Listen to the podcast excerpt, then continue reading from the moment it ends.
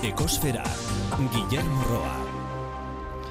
Eguzkia eta oksigenoa mm, biak beharrezkoak, biek ematen digute bizia, eta biak dira mehatxoa guretzat gainera bizirik irauteko. Ezin dugu gure hiltzaile horiek gabe bizi. Hori bai, paradoxa.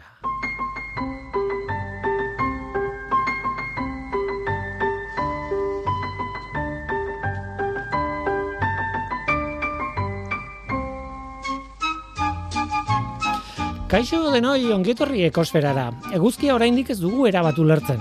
Oinarrian bai noski, izar bat da.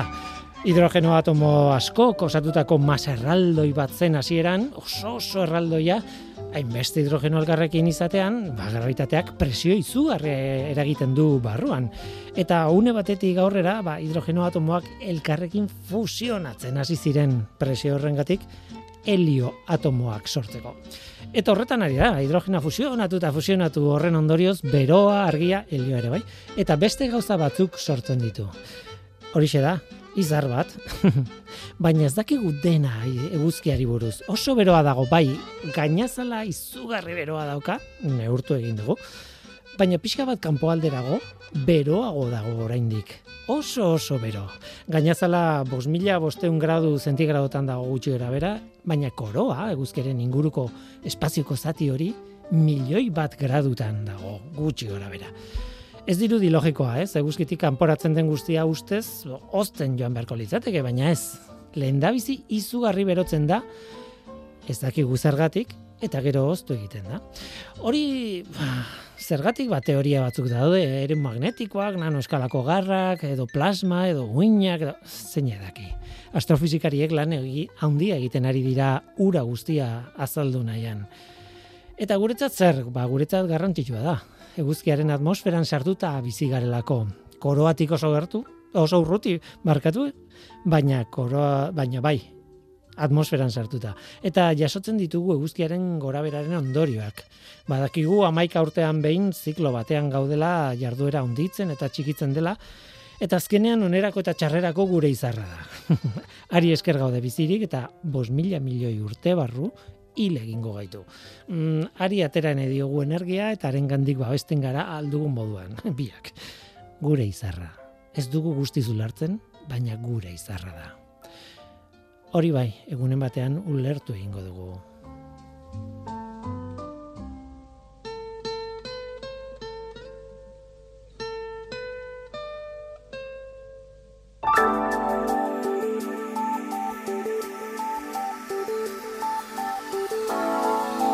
Egunen batean ulertuko dugu edo ez, ez dakit, egia esan ez dakit. Tira, atmosferako CO2 konzentrazioari buruzko datuak ekarri behar ditugu orain beti egiten dugu bezalaxe. Igandeko datua da apilaren hogeita marrekoa.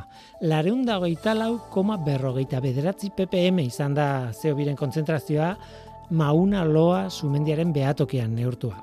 Berriz ere oso zenbaki altua, oso oso oso altua. Lareunda hogeita lau. Hogeita lautik gora urteko maksimora iristen ari gara maiatzaldean izaten da urtero maksimori, baina aurten oso maksimo handia da izan dena handiena, bueno, datorren urtean handiagoa izango da.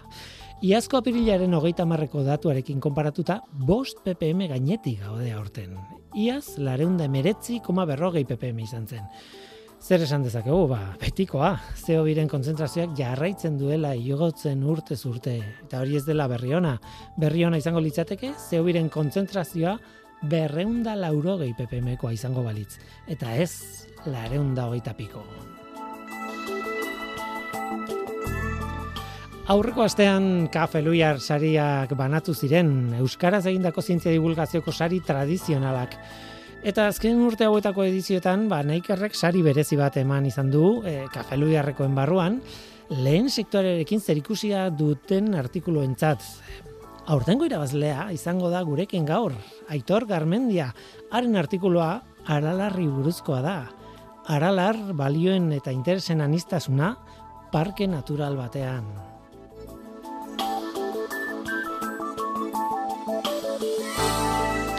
Eta gero bueno, denbora ematen badigu behintzat. Gai eskatologiko bat ekarriko dugu, baina aldela kontu handiz eta modu delikatu batean kontatuta. Ez da egia, puzkerrek usain txarra dutela metanoaren gatik. Ez da egia. Saietuko gara kontua pixka bat argitzen. Hori da gure gaurko eskaintza, zu ongi etorria zara, murgildu zaitez gure ekosferan.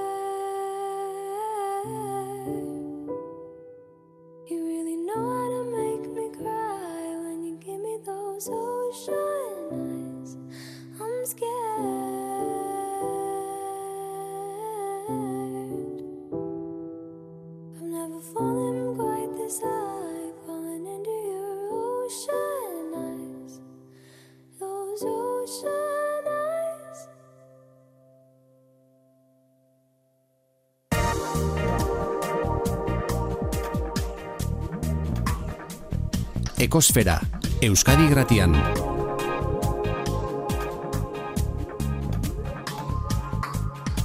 Ekosfera, Ekosfera, bazen trastea gartzera eta mendian gora, e, garaia da gainera. Maiatzaren hasiera hau izaten da, nik uste mm, baduela gainera, data finko bat, ez? Maiatzaren batetik aurrera irikitzen da, nolabait e, pum bat e, irtera bat ematen da eta eta hala ganau guztia aralarrea igotzen da. Zergatik ari naizen honi buruz hitz egiten. Bueno, ba, historia da lehen kontatu dizuet. Kafe Luiar sarietan hause bera kontatu dutelako edo bueno, e, hause bera kontatzen duen artikulu batek irabazi duelako. Kafe Luiar sariak joan den astean eman ziren, banatu ziren, ekitaldi polit batean, eta pixkanaka pixkanaka ari naiz elkarrizketatzen bertako irakasle irabazle guztiak e, urtero egiten dudan bezala. Eta gogortu behar da, kafe luiar sarietan hainbat kategoria daudela. Noski beti danek, kategoria tradizionalena izan da artikulu orokorra, e, zientzia divulgazioa orokorra, edo zer gauza sartzen da, baina azken urte hauetan neikerrek e, sari batekin babestu du ere bai, sari bat edo kategoria bat babestu du, lehenengo sektorearekin zerikusia duen e, informazioarekin egindako artikuluak. Eta aurten aralarri buruzko artikulu batek irabazi du. Aitor Garmendia, kaixo ongi etorri zorionak. Hau, ba, eskerrik asko.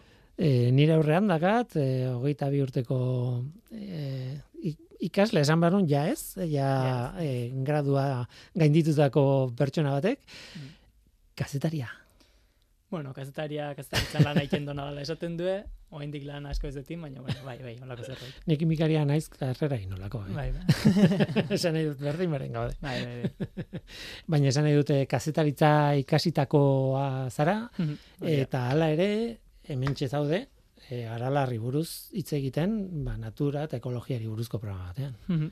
Bai, bai, egia esan, gustuko ditudan gai edi, nahiz eta kazetari izan. Mm, aralarretik gertu bizitzea gainera. Bai, Nun bai, bai. Itxasondo kilometro gutxita oralarretik eta eta horrek eragina izan do, gai Mm. aukeratzeko orduan aski. E, hori egiten zait pixkat, e, arri, bueno, harrigarria edo arraroa edo, bueno, ez dakit. Mm. Em, banoa e, prestatzera gradua maierako lan bat, kazetaritza deitzen den, edo e, informazioan, zientziak edo lako Kazetaritza, kazetaritza, kazetaritza deitzen den gradu Mhm. batean, beraz, pentsa liteke egingo dut e, kazetaritza ikerketa bat, e, ez dakit zer, edo, bueno, ez dakit burtsari begiratuko, Mhm. ez, ez. Zu, aralarreko erradiografia zehatz bat egin duzu gaur egungoa. Nola sortzen da ideia, o, nola planteatzen diozu zure zuzendariari? Bai, ba, oi, e, kazetaritzan azkenen aukera dukegu ikerketa lan bat egiteko edo bestela kazetaritza lan bat. Izan daikena, erreportaje sakon bat, kronika bat, elkarrezketa bat, baina olako lan sakon bat, azkenen horrek ikerketatik badaukela noski. Claro. Eta eta hoi ba, niko egiteko asmanon, ikerketa bere horretan landu baino kazetaritza lan burogo bat, ba, erreportaje moduko zerbait. Eta gero gai aukeratzeko ordua jau zen. Eta hoxe, ba, egia esan nahiko garbi neuken, eh, inguruko zerbait, e, landa mundu asko interesatzen zait, e, ekologia guztie, e, lehenengo sektorea ere bai. Mhm. Eta orduan, ba, bertatik berta geneuken gai batzan aralarrena, e, etxetik ikusten deu. Mendizalea Mendi- zara? Ba, gustatzen zait, naiz mendizale mendizalea, mendia naiz asko juten, nahi baino gutxigo, baina gustatzen zait. Esan nahi dute, Eta- momentu batean, eh, irakurri dudanean zure artikuluan, momentu Mhm. batean edo pare batean esaten duzu, ez dugula behar bezain beste ezagutzen aralar. Ez dakit Ja. zure hitzak dirak, diren, edo elkarrizketatuen hitzak diren, baina ideia hori azaltzen da, ez? Hori da. E, hitz horiek elkarrezketatu nahi bien, ere hitzak ezin ditut sartu erreportaje noski, baina bai, nik idea hori neuken, e, uste baino gutxigo ezagutzen deula aralar, ba, bai, txindokia mundu guztia igo da, eta, Claro. eta bai, kanpotik oso politi da, baina benetan ez deu ezagutzen barrun eta hortik abiauta hasi nintzen lan. Hmm, Eta eske, bueno. hori izan behar nuen, esaten duena da, gutxi gora bera beltzainek, eta, bueno, beraz, e, bertan lan egiten dutenek, basozainek noski, eta Bai. bat, ezagutzen dutela benetan aralar. Eta e, nik pentsatzen dut bestela ere, e, Euskal Herrian ikono bat dela aralar, ba, Mhm. urbasa izan daiteken bezala, aizkorri, gorbeia, edo ez dakit, e, Mhm. hiru erregen mailen inguru hori, da. belagoa den bezala. E, orduan irakurtzen dudanean, gainean nik gare batean oso mendizalea, eta orduan irakurtzen du- dudanean aralar ez dugula sautzen egiten zait. Arraroa, ez, esatez, nola ez dudala ezagutzen. Baina autokritika eginda, naiz eta mila aldiz izan aralarrera, egia da, ez dakit dala oso ondo, ze hartzai dauden, ze nolako jarduera dagoen, gaur egun, nola aldatu den hamar urtetan, nola, ez dakit, sartzen baldin bazara gaia, egia da, ez dudala ezagutzen. Mhm. Bai, bai, hori da, eta bai bertako hartzain hauen bizi modu hori guzti ez ezagutzen, baina bestetik ez da ezagutzen ez da, bertan zenbat espezie dauden, e, mehatxautakok edo e, izen zientifikon bigarren, bueno, abizena edo esaten zaiona, aralaren sis edo daukeanak, bertan bakarrik dauden espeziek. E, ez ezagutzen, ara niri aralar, mankomunitatea, dala herri batzun arten, Mhm. e, kudeatzen dan lur zati bat, ez dala herri baten jabetza soilik, ama herrien parte dana. Badaude gauzak, ezagutzen ziren bai. Bai, e, Gipuzkoaren zatia parke naturala dela eta Nafarrokoa ez? Bueno, gutxi, bai, bai, gutxi bai, bai, bai, bai. bai, bik die espazio, espazio babestuek, baino, bai, parke naturala da Gipuzkoako zatia eta Nafarrokoa ez. Bai. Eta horrek ez esan nahi du. Azkenean izendapena die. Bai, kudeak eta kontuak, Bai, ez? hori da. E, guztia Natura 2000 saren barrun uste daula, eta bestelako izendapen batzuk bai, baina parke naturala na bai. E, Gipuzkoan badau eta Nafarroan ez. Zergatik ez dakitek izan. ja, bueno, e, egia Mm. da bere arrazu historikoa izango du edo bueno, kudeaketaren aldetik, ba, bueno, dena dakigu eh, gu jarritako mugek eh, sekulako irakina izaten dutela gero horrelako horrelako gazetan, ez. Em, tira, eh, egiten duzu asko gustatu zait egiten duzula sekulako deskribapena larrekoa hasieran batez ere, ez? E, Gero ja hasten zara komunikatzen gehiago bertan egiten duten lana egiten duten hartzainekin eta abar, ez? E, eta mm, besteak beste hori e, esaten kontatzen zu nolakoa da bertako natura, ez? Em, aipatzen dituzu espeziak, Bai. e, bueno, saiarrea denok ezagutzen dugu, denok ikusi dugu, edo denok lotzen dugun nolabait aralarrekin, e, vale, horrelakoak egia, Bai. Baina badaude espezie batzuk aipatzen dituzunak eta harrigarriak mir, mirutz urdina. Nik hori lotzen nuen, ba ez dakit, gaztelako lautada hundiekin eta eta igual oker nago, Hmm. baina aralarren badago. Ba, omen dago, ba, omen Ba, dago. omen dago. Nik ez dut ikusi, baina, baina bai, egongo da. Eta ugatza ere bai. Ugatza, Ugatza duela e- ez hain beste urte, hamarkada batzuk sartu egin zuten, ez? da, da. aralarren, ez? Eta, Bai. bueno, Hmm. e, inguru hauetan mintzat, e, gertuna ikusi daik egun leku da uste dut. Eta, ba, bestelako espezie asko ere bai. E, azkenen nien eiz aditu hortan, eta baina, bueno, dakin jendekin hitz egin da eta irakurrita eta ikusi dut nike, ba, pff, sekulako, sekulako espezie pila, eta, eta bai, e, gauza interesgarri darela bertan. Kobazulo barrutan, e, bai, Mhm. horietan oso ondo gordetzen diren gauza dare, bastante espezie endemikoa darela esan zieten, eta ala izango da. Aralarrensis edo Hori da, abizena hori da, duen hori, da, eta ze, ze espezie mota da? E, pf, ez bat baino gehiago daude. E, xaguzarraen bat edo esango nuke daula, ez dakit seguro, eh? Mhm. Uh bertan esatzen baina e, kobazulotako espeziek dira batez ere, Mhm. E, bai, endemikok edo dienak, bai. Mhm. Interesgarria, eta horrekin batera gu. Hori bai, Homo sapiens eh, bai. Bai, bai, bai. Hori asko ikusten da, ez? E, eta egia da, em, bueno, nolabait eh, aralarrek baduela, bueno, ez dugu flora Beste landaredia erren beste. Bai. izugarria da eta egia da oso leku berezia dela Mhm. eh, hori ik- ikertzeko. Zu aditu egin egon zara, bai eh, faunari buruz eta florari buruz hitz egiteko, ez? Bai, hori da. Bai, bai. E, florari buruz gaina, bueno, e, larreen ingurun bastante ikerketa ugari egiten nahi die aralarren.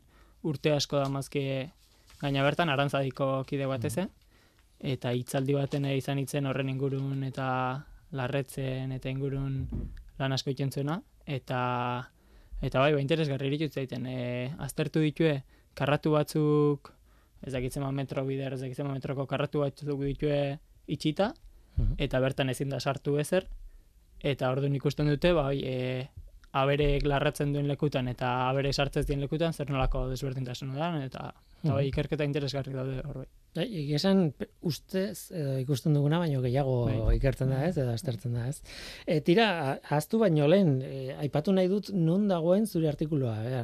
E, Kafe Luiar sarietan kazetaritza zea bat, e, kategoria bat dago, eta kazetaritza kategoriak daukan berezitasuna da, hain zuzen ere, lehendik argitaratutako lanen, e, aurke, aurk, lanak aurkezten zirela e, kazetari, e, Kafe Luiar sarietan, eta horietako bati saria ematen zitzaion. Beste nunbait argitaratutako bati. Mm, Adibidez, divulgazio orokorrekoetan mm, espreski horretarako idatzitako artikuluak direla. Mhm. Zure kasuan, sartzen da kat, eh, kazetaritzako kategorian, baina eh, aukeratu dute Naker sarikoek ba, lotura oso handia duelako, ez? Eh, Mhm. eh, zez, lehen Bai, sektorean. lehen sektorea asko lantzen dan, ez da lantzen duten atal bakarra, baina egia esan Mhm. larren garrantzia handia dauken zati bada, eta eta bai, ba, lehen sektorekiko dauken lotura horrengatik aukera mm. zuela pentsatzen dut. Bai. Eta esan behar nuena, non dago? En, Mhm. Irakurri nahi duenak, hogeita lau ordu, eh, ordu eh, barkatu, hogeita, lau orriko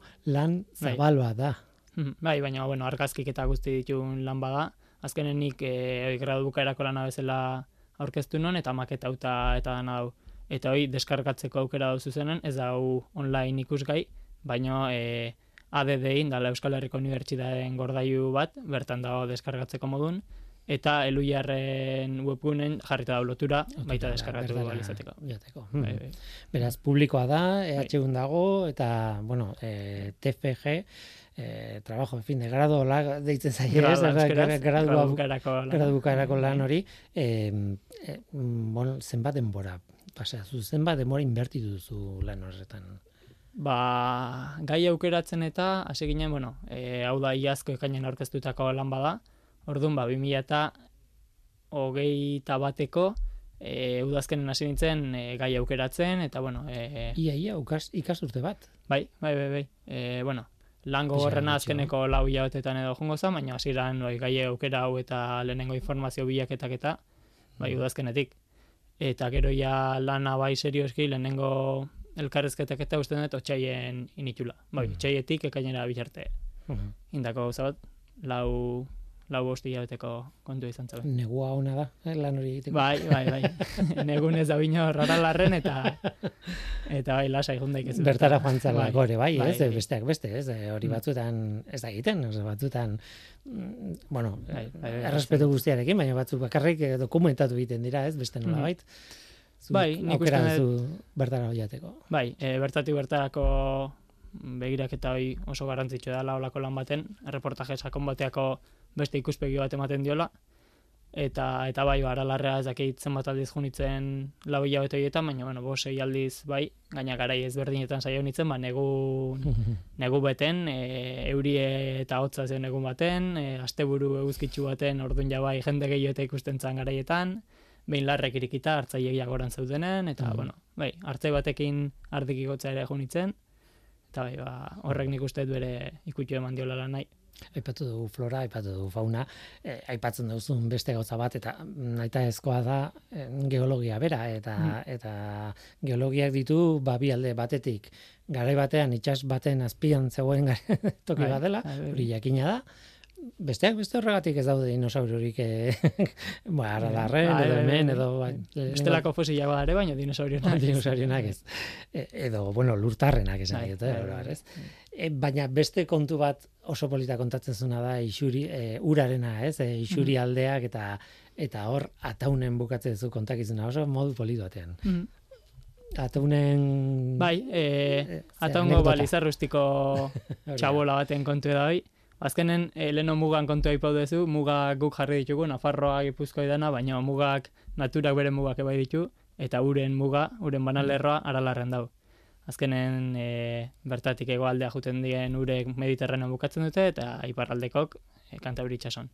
Eta arala, e, ataunen dago bitxikeri bat, edo bueno, bertan kontatzen den gauza bat, lizarrustiko e, mendaten dago txabola bat, eta txabola hortako teiatu baten alde batea alde batea juten dien urek mediterraneo bukatzen duela, eta beste aldekok kantauri itxason. Egia esan ez dut konproba, baina, baina bueno. Gauza hauek hala kontatzen da. dira, Bai? gero ez dakit egia den edo ez den Hori da. egia edo bueno, seguro hortik botatzen duen ura lurpean sartzen da eta euskalo zer egiten duen bai, hor. bai. Igual polita litzateke paperezko itsasontzi batekin, Ja, o bi egin, biak bota alde banatan, eta ez zer gertatzen den. E, ez, baina nola nahi ere, hori anekdota bat izan daiteke, kontakizuna mm, ipuimateako Mhm. e, lehen gaia, baina egia da, aralarrek nolabait e, banatzen ditula urak, ez? Eta batzuk mediterran aldera, eta beste batzuk kantauri aldera dibaztela, eta claro, horrek bere garrantzia du, ez? Nik esango nuke paisaian bertan ikusten dela, ez? Oso, alde batera doana eta beste aldera doana, egia da bata iparra eta beste egoa, Mhm. baina ezberdinak dira, ez? Bai, bai, bai. E, aralarren bertan ere, e, ezberdina da bai Nafarroko aldea edo Gipuzkoa. Baina, bueno, izan daiteke baita e, bertako kudeaketangatik edo, bueno, bertan ikendan, bueno, e, erlieben gati ere bai. E, Mhm. Nafarroan azkenen bai daure dela malkar gehiago eta hola, eta Gipuzkoako alden basoak eta ere zabalago die. Garai baten oindik egio zienak, baina, baina bai, eta eta batez ere hoi, eta gero bai aralartik kanpoia, bai zeitu notatzen dela paisaia ezberdintasuna bai.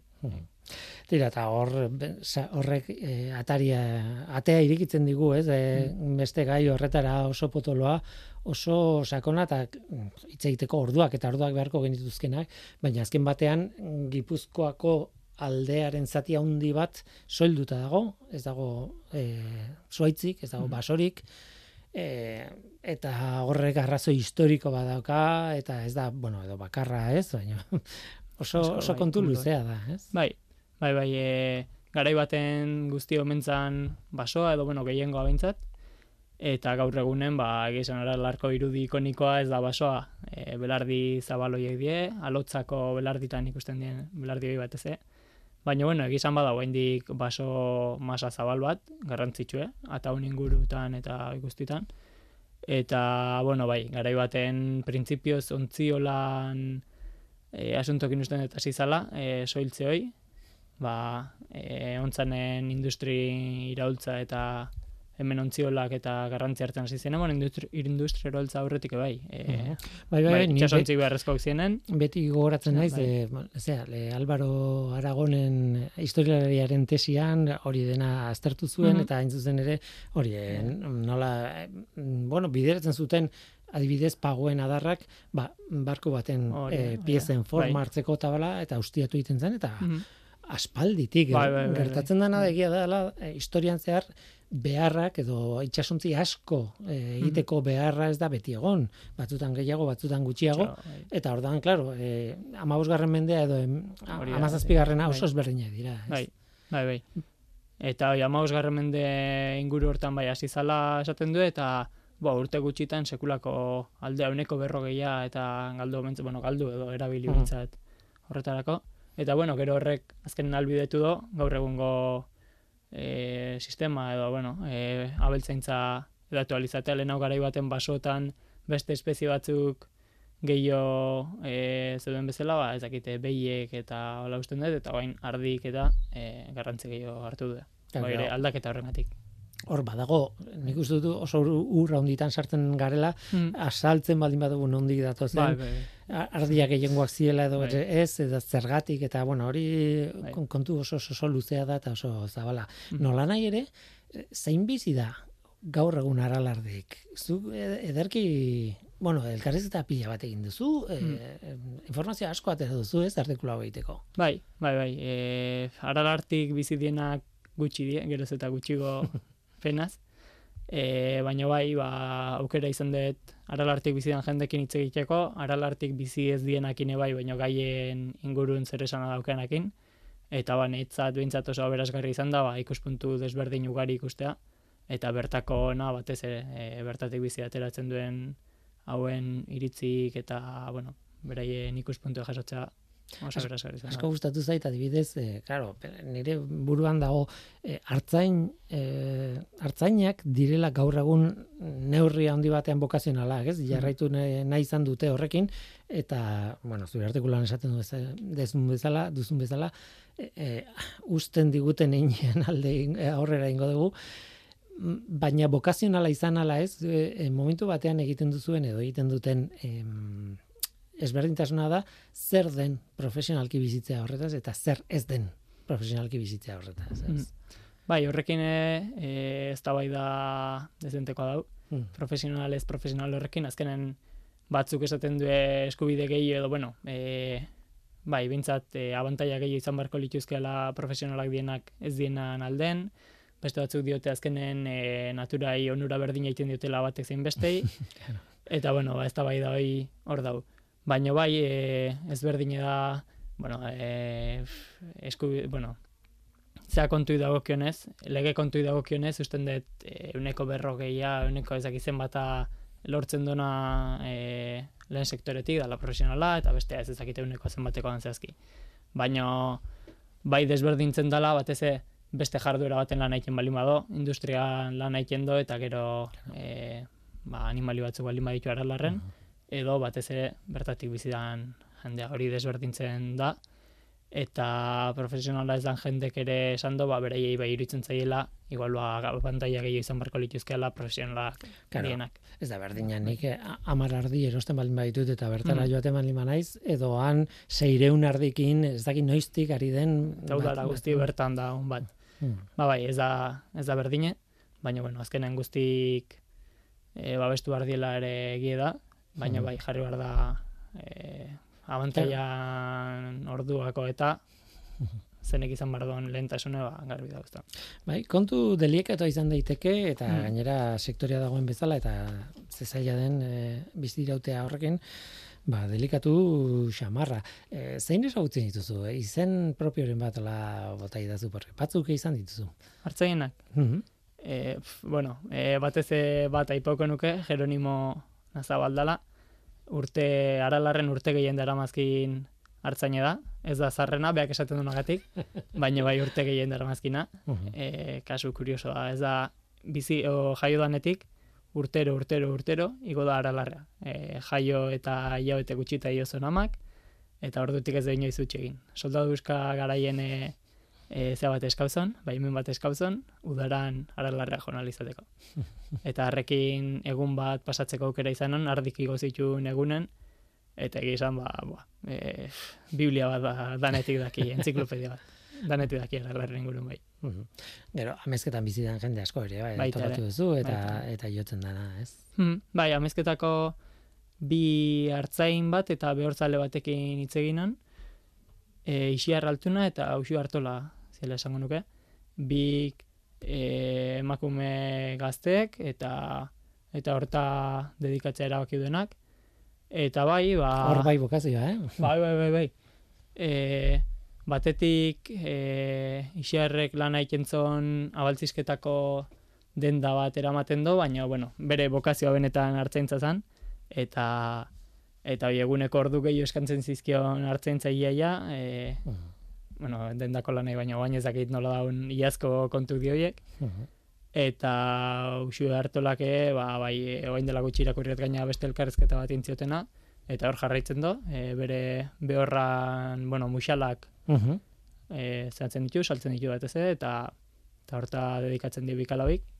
Eta hauek die esaten zutenak altzuten bitarten jarraituko zutela. Mm, iraungo Bai, zutela. iraungo zutela? Bai, bai. bai, bai, bai. Eta, eta arrazoi, gainera hori aipatu ditugu ardiak, aipatu ditugu behorrak, badao e, txerriak dituztenak, ez dakit hain gora eramaten ez dituztenak, ni txikian nintzenean gogortzen nintzen e, guardetxean eta Mm. zeuden guarda, gara hartako guarda, Jose, e, berak txerriak zitula, gainera bertako txerriak naste egiten ziren basurdekin, eta orduan Mhm. txerri pintxoak Basa txerri, bai, holako zerbaitela. E, Mm. txerriak bazun presentzia behintzat, e, e, gero behiak daude, Mhm. I- ugaritu dira behiak izugarri, gainera hori ere kontatzen zu. Mhm, Bai, e, bueno, txerrin kontukin, e, batez ere, uste dut mankomuniadeko lurretan ezin diela eduki edo, bueno, behintzat ez dare, e, eta bai herrietako lurretan, Mhm. amezketan bertan e, badituzte txerri batzuk eta, eta bertan azken aralar da hau ere, Mhm. baina, bueno, bera gauko zatitan bai.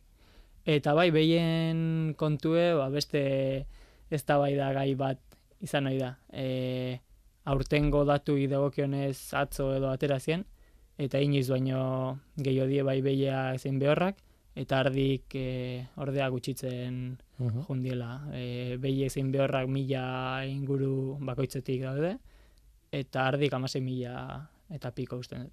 Mhm. Eta iba, pixkanaka e, behi eta behorrak ora dijostela, eta ardik beraka ematen do, baina, bueno, ba, ez dakit zehaztuta on gauza baden. Baita ere oso kuriosoa da, ba hori, GPS-a nola baliatzen dituzten eh, hartzainek, ez? Bai, E, ganaduari jarraiten, raipene, bueno, jakiteko non dauden, azken batean, ez? Hmm. Em, zeinek izango lukeen. Bai, teknologiak leku guztita jatzen die eta Bai. azkenen ikusten ditugun bezala, ba hartzaiek boa, hor bizi dien izaki primitibo batzuk bezala, azkenen beraiek gu bezala die, e, teknologia eta egokitzen nahi die, eta ba bai, ba Mhm. GPS-en kontu dago batez ere behiekin da behorrekin ibiltzen dana, baina bueno, bestela e, txabolatan ere telebista dauzkea, e, Mhm. f- e, elektrizitatea dau, eta Baina, Ez da. bueno, Bai. kuriosa egin zitzaidan duela, igual, bi urte, hiru urte izan nuela hemen erratian, eh, behasaingo mutil bat zen, Mikel, jo, ez dut gogoratzen abizena, baina txibarria zen. Eta eh, izan ziteken ez. bai, Iker- baita ere saria hau irabazi zena. Hori da, eta ikerketak egiten zituen hain zuzen ere GPS-a jarrita arda- ardiei, baina ideia zen jakitea nun askatuz gero larre jakin batean, itxitura batean nolabait, nora joaten ziren jatera, eta zer jaten zuten toki bakoitzean. Orduan kontua zen gainera, e, okerrez banago, ba, mm, belar goxoenak ez zirela e, ongarrienak edo e, ez dut Mhm. gogoratzen oso ondo baina e, bideratu nahi zituzten toki batera jandezaten ez dakiz zer Eta, Baina ez zitzegin nahi gehiago. edo ez, edo bai, eta orduan batzuten erabiltzen zuten sari Mhm. moduan beste belar, en fin. Bai. Eta hori dena antolatzeko eta zientziaren aldetik esperimentu bat antolatu alizateko, GPS-a ere abiltzen Bai. zuten, jasotzen zuten egunean bi aldiz, edo lako zerbait, gero askatu berriz ere, Mhm. gero, ez dakit, eta... Bai, bai, bai, e, Mikel Etxeberria honek nire erreportajen ere parte hartu du. Hmm. e, biologoa da eta elkarrezketa nuen. Eta bai beak Naker sari irabazi zon, e, esan dezun proiektu horri Mhm. esker, e, GPS-en bidez ardik e, zeuta, e, jakinda noa zihozten eta, eta, bueno, ezakit zehazki zer ikertu zen, baina... Mhm. Ez esan dut, ez bai. dut lotura egin, eta ez naiz konturatu, bera, Bai. zela orain esan duzun arte. Bai, ara larren inguruen lan asko indo beak bai, Mhm. eta... Mikelek, bai, bai. bai, bai, bai, egia da. Mhm. Tira, eta hor, eh, horrekin lotuta, claro, eske polemika honditan sartzen gara. E, adibidez aipatzen duzu, e, ganauaren edo, bueno, ardien edo behien edo behorren erabilera, hain zuzen ere, mendia eta kakotxen artean garbia mantentzeko. Claro, atea, o, otea nuntza beltzen den nunez, e, hori kontrolatzeko, gero hor kriston ez da ongo da, ze, bueno, berez naturala den e, espezie bat, Mhm. bat edo asko, Bai. sortzea ez litzateke txarra izan behar, baina segun ze ikuspuntutik begiratzen diozun, e, Bai. kontu delikatu eta eztabaida biziak daude, ez? Bai, ez da asko daude. Azkenen, izan buru dion bezala, e, balio eta interesak elkartzen dien gune bada. Mm, hori da. eta horrek sortzen ditu eztabaida horiek. E, interes, giza interesa daude eta balio naturalak beste aldetik, Mhm. bueno, balio giza balioak bai noski. Eta horrek konfrontazio asko sortzen ditu eta batetik ba esan dezun hoixe otea eta horrelako landarerin azkuntza ba, batzuk bere horretan utzi behar dela dioten bezala, ba bertan lana egiten duten batzuk e, desbrozatzearen alde daude, desbrozak eta hoiek egiten dienen e, talde ekologista batzuk salatu egiten due, ez dau akordioik Mhm. gai horietan, edo bueno, akordioik ez dau, baina ez da bai da sortzen dalko interes ezberdina daudelako bai. Bai, interes ezberdinak eta Bai. egi, egiak daude, segun bi lekuetan eta, da ere alde eta claro, ere, ondo kudeatu behar da, ez da erresa, eh? Mhm. Zertarako nahi egun ze mandiaren zezati, ez? Edo, ez dakit, eh, kontu, zuk esaten duzu, ez? Eh, batez ere azpitituloan, ez? Azken urteotan eh, ordea parke naturaleko interesak diversifikatu eta ugaritu dira. Mhm. Horrek gizakien arteko konfrontazioak harri du eta bigarren planoan geratu da mendia. Eh, ematen du mm, negarrez eh, idatzi denuela hau. Ez, ez, Baina egia da, egia da horrek adierazten du azkenean sekulasko eztabaida dagoela. Ez Mhm. duela balio bakarrik irudi romantiko ere mendia eta Hori da, hartzaina bai. eta ez, ez, ez. Sekulako konfliktoa da. Bai, e, bertako bizimodue gogorra da, baino beste alde batetik e, bertan e, balio naturaloi dau eta ba, estu bar da. E, eta bueno, ba, batzuk balantza alde bateak gehiago jartzen du eta bestek besteaka. Eta bai, ba, negarrez idatzita ez da, baina bai tristea dela, e, bertan dauden biztanle gutxi hoiek eta, bueno, parken interesa jartzen duen jendeare e, ez dala inbeste, eta elkarren artean horrelako tirabirak egotea, ba, ba tristea da. Mhm. Baina, bueno, e, ondorio positiboa ere ata dut, eta nik usten dut tirabirak oso haundik dien arren eta eztabaidako ikuspegik oso urrun daudela dirudien arren, ez daudela benetan ainurrun, e, oreka puntu bat bilatzea dela, guztik elkarrezketautako guztik aipatzen ziaten orekan hitzoi, Eta bueno, bai, esan dutena, balantzan batzuk pixu gehiago jartzen due balio naturaletan, eta bestek ba, beraien giza interesetan, edo bueno, e, gizarte Mhm. balio ne bai, azkenen gizakintzako balioa da bertako hartzaintza eta guztia. Eta bueno, ba, e, uste dut iritsi daikela akordio batzutan, naiz eta gaur egun oso urrun dauden ikuspegi diruditen. Oso gainetik ari gara, egia esan. Bai. Baina, bueno, aipatzen dituzu artikuluak, merezi du irakurtzea, hogeita hor lau horri dira, baina merezi du e, puntu asko sartzen dira, ez? E, pentsatzen ari naiz adibidez, mm, gazta ekoizle batzuk daudela hor, eta Mhm.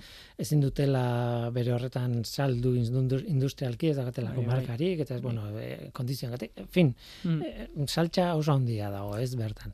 Bai, bai, bai, e, gaztan kontu beste bada, azkenen mendiko gazta etiketa sortzen hasi dela usten dut, baino ez dauzkea txabola guztietan ez daude baliabideek hori egin ahal izateko. Haidie pixkanak hausten eman komunidadea sortzen, e, bueno, ba, txabolatan berrikuntzak egiten eta hoi dana egin ahal izateko, baina pixkanaka ba, e, eta eta hori, ba, etiketai gabe gaur egun ezin dezu ezerri. E, e, igual lagunei eta saltze egongo da, baina bai, etxean, baina ofizialki- hori da, hori da.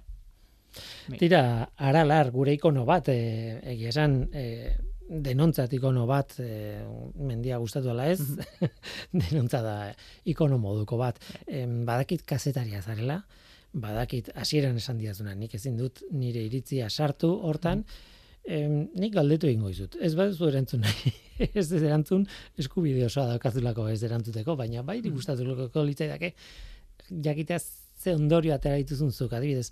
Em, mm, aralarren ikusi duzuna, egin dituzu elkarrizketak, eh, ikusi duzu, irakurri duzu asko, hor ikusi duzuna, beste toki batean, agian ez da posible izango, ez litzateke posible izango. Aralarren egiten dana, ezin da, ba, ez dakit, eh, durangaldean egin, o, bueno, justo, abizena ez, eh, adibidea ez da osona, baina esan Ez, baina bai, bai, ulertzen dut. E, ez dut uste. E, azkenen aralarrek, aizkorrik eta horrelako gune guztik daukean berezitasune da, e, gizakin esku hartzea minimoa izan dela urte luzetan, eta guain e, gizakin esku hartzea bada, baina minimoa da, negu guztie inor gabe oten da, eta udara parten ez da inbesteko movimentu oten, eta horrek iten ditu berezi gune hauek. Azkenen mundun zeharre bai elkarrezketatu batek esaten ziten. Zeratik da Amazonasa hain berezi edo hainbesteko balioa zergati hauke. Ba, azkenen gizakik esku hartzen minimoa daukelako, naiz eta desgrazia izanek erostak dan. Eta gure ingurun nun da boi ba, mendi ingurutan. Eta batez, eh, mendi altunetan, ba, aizkorrin eta aralarren gipuzkuko edo goierriko kasun mintzat. Horregatik, ba, bertan iten dana, ez dut uste beste inun berdina izango zanik. Eta horre dauke bere balioa. Eta azken galdera bat ere ingo dizut, e, ez dakit ze iruditzen zaizun, behar, etorkizunerako galdera da, eta orduan ez dauka erantzunik, e, ezin da iragarri etorkizuna euskalo ze gertatukoen. Baina ikusten ikusi duzuna, mm, nik nire garea txikia nintzenean eta aralerren ikusi nuna desagertu inda. E, zuk uste duzu desagertuko dela, zuk orain lan egite, hau egiteko ikusi duzuna. Espero dut ez ez. E, Printzipioz zailtasun asko daude, geroz eta jende gutxiko dau e, bizi modu hortik atera nahi dona, e, bestetik klima aldaketa dau eta lehen aipau dezun bezala ba, eguzkik hilko gaitu, ba, ez dakit eguzkik edo gu bere buru hilko deun, baina bai gauzak aldatzen nahi die, natura balioare galtzen nahi da, lehorten asunto hor dau, ia zudara oso gorra jontzan aralarren, zaila da mantentzea, baina bueno, nik esperantza badauket, oraindik jende hango daula hortik bizi nahi dona, oraindik bertako balio naturalek iraungo duela, eta eta bueno, naiz baiten desagertuko den arren, espero dut hemendik denbora asko izatea. Denbora asko, urte mendeak. Tira, nik esaten nuen eguzkiak hilko gaituela, baina bos mila milioi urte barru. Eh? Horregatik, lehen ez dakit gure buru ez hilko. Horregatik, bai. Tira, ba, kontu polita da, berriz ere geltzen Mhm. zaidana da zoriontzea, zorionak benetan e, kafeluiar sari hon- hauetan Naker saria izeneko kategoria hori irabazi duzulako, pentsatzen, dut ez denula espero Naker saria irabazteaz, zuk berez kazetaritzako sarira aurkeztu zinelako, ez? E, pf, egia esan nik ez non ez espero ez irabaztea. Lehenengo gauza. E, lehenik eta ben galdetu inien ea aurkeztu neiken, zatik ez nuen seguro gradu bukaerako lan bat izan da aurkeztea posible izan edo ez. Uh Baiezkoa esan ziaten, aurkeztu nuen, eta bueno, banekin lehen sektorekin lotura puntu bat bat zeukela, baina ba, inora ere ez nuen espero Mm. sari irabaztea. Esan, ba, sekulako poza izan zen, Mm. zantziatenen, eta bueno, ba, indako lan horrek bintzat zerbaitetako balio izan dola erakutsi bai. Karrera gainditzez gaina, beste zerbaitetako bai. Beraz, irakurri, aralar, natura eta gizakia bat, e, hori da izenburua, izena erreportajearen izenburua da, Mhm. eta esan dugun bezala, deskargagarri dago, e, Euskal Herriko Unibertsitateko, nola ditzen da, ADDI. ADDI, adi, adi, da. Baina eluiarreko webgunetik sartzen bazate. Erresago izango topatuko zeu- da, bai, sarien e, artikuluan, daude sari guztien loturak bai. Aitor Garmendia, zorionak eta bueltatu nahi zunean. Mi esker, bazuek esan dakoan bueltako naiz.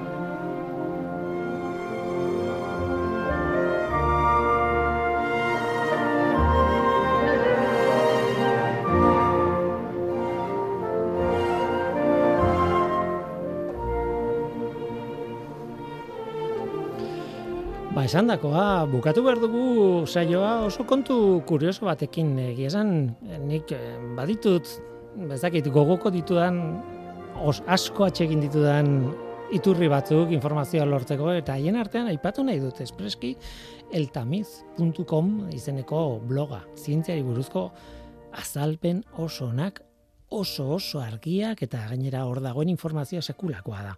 E, deneti dauka, fisika dauka, daka biologia, daka e, Nobel saridunei buruzko informazioa, aztertu egiten du dena ikus, e, zientziaren ikuspuntutik, eta gainera oso ondo azaltzen du. Bereziki egiten du esfortzua oso ondo azaltzeko.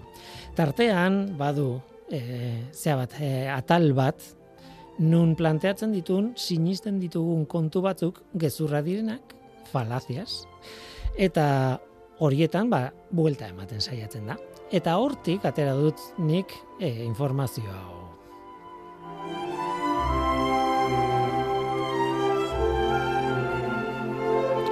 Baina ez da toki bakarra informazio hau dagoena, e, jot down e, 2008ko sarietan, no? ez da nago seguro, anatomia de un pedo izeneko artikulua edo e, e, idatzi zuen Sergio Parrak, eta bertan ere mm, gauza bera kontatzen du edo, bueno, e, azkenean puzkerraren kontua kontatzen ditugu.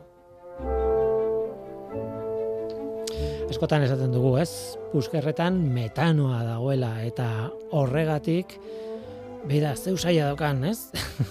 bueno, tira ba, hori horri buelta emateko e, lehenengo gauza esan behar dena da, metanoak berak ez du usainik. Ez dago usainik metano zea, e, gas horretan, adibidez gas naturala gehien bat metanoa da, eta hain zuzen ere, usainik daukalako, sartu behar izaten dizkiote beste molekula batzuk, bueno, e, eskape bat, iesaldi bat baldin badago guk nabaritu dezagun. Beraz, pentsa, metanoak ez du usainik. Ordan nondik dator puskarraren usaina? Kontu, bueno, komplexua egia esan. E, artikuluetan esaten dute eta oso argi dago, bueno, metan, bakigu puzkerrak airea direla batez ere. Airea gure digestio aparatu osoa zeharkatu duenak, baina airea azken batean, eta horregatik puskar baten osagai nagusia nitrogenoa da. Horrek ez dauka esairik ere. Airean ere oxigenoa bada, baina oxigenoa bai, aurra oxigenoa xurgatu egiten du gure gorputzak, beraz e, nitrogenoa esango nuke dela e, osagai nagusia e, eta e, airetik zuzenean hartuta eta askatutako osagai nagusia. Em, bueno, beste kontu bat, metanoa dago puzkarretan? Ba, beti ez, batzutan bai. E, ez da erresa esatea. Zerren arabera dago? Ba, bueno, gas horiek nolabait gure estetan dauden bakterioek sortzen dute, era, e, sort, e, eragiten dituzte edo fabrikatzen dute, sintetizatzen dituzte. Kontua da gure estetan dauden bakterioak niregan eta zuregan ez direla berdinak. Nola, nolabait bakoitza dauka bere flora estetako flora hori, ez, deitzen dena, ez, azkenean bakteria koloniak dira. Nireak eta zureak ezberdinak dira, antzekoak izango dira noski, baina batzuk sortzen dute metanoa eta puskarrekin ateratzen dira, beste batzuk ez. Beraz, pertsona guzti guztiek ez dute metanorik ateratzen.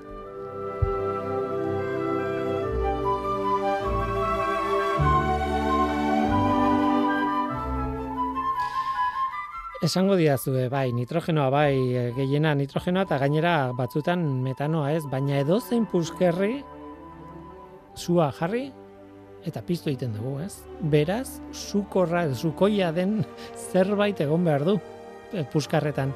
Bai, ba, hidrogenoa dago, H2, hori naturan oso gutxitan dago, baina gure puskarretan adibidez, ba dago, oso kantitate txikiak dira, eta hidrogeno hori erre egin daiteke. Nola nahi ere, hidrogeno hori ba alda usainaren erroduna.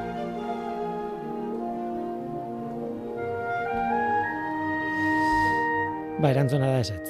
E, hidrogenoa ez da usainaren erruduna.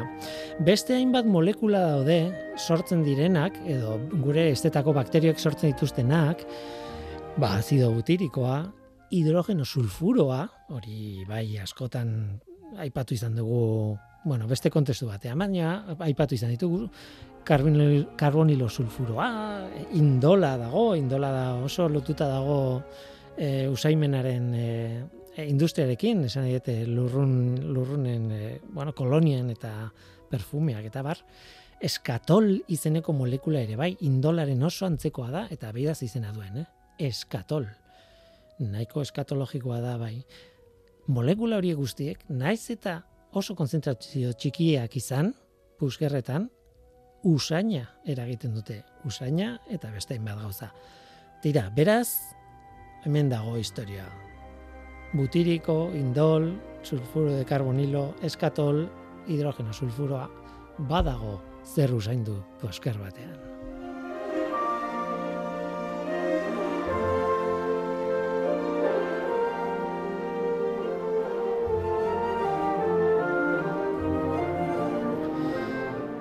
Tira, ba hori zen, hori kontatu behar nuen horrek eskatzen du bigarren zati bat. Behiak ez ditut aipatu metanoaren kontuarekin. Ez, ez ditut aipatu, ez behiak, ez ardiak, ez ezerrez. Urrengo batean, agian, aipatuko ditugu eta horri buruz hitz egingo dugu.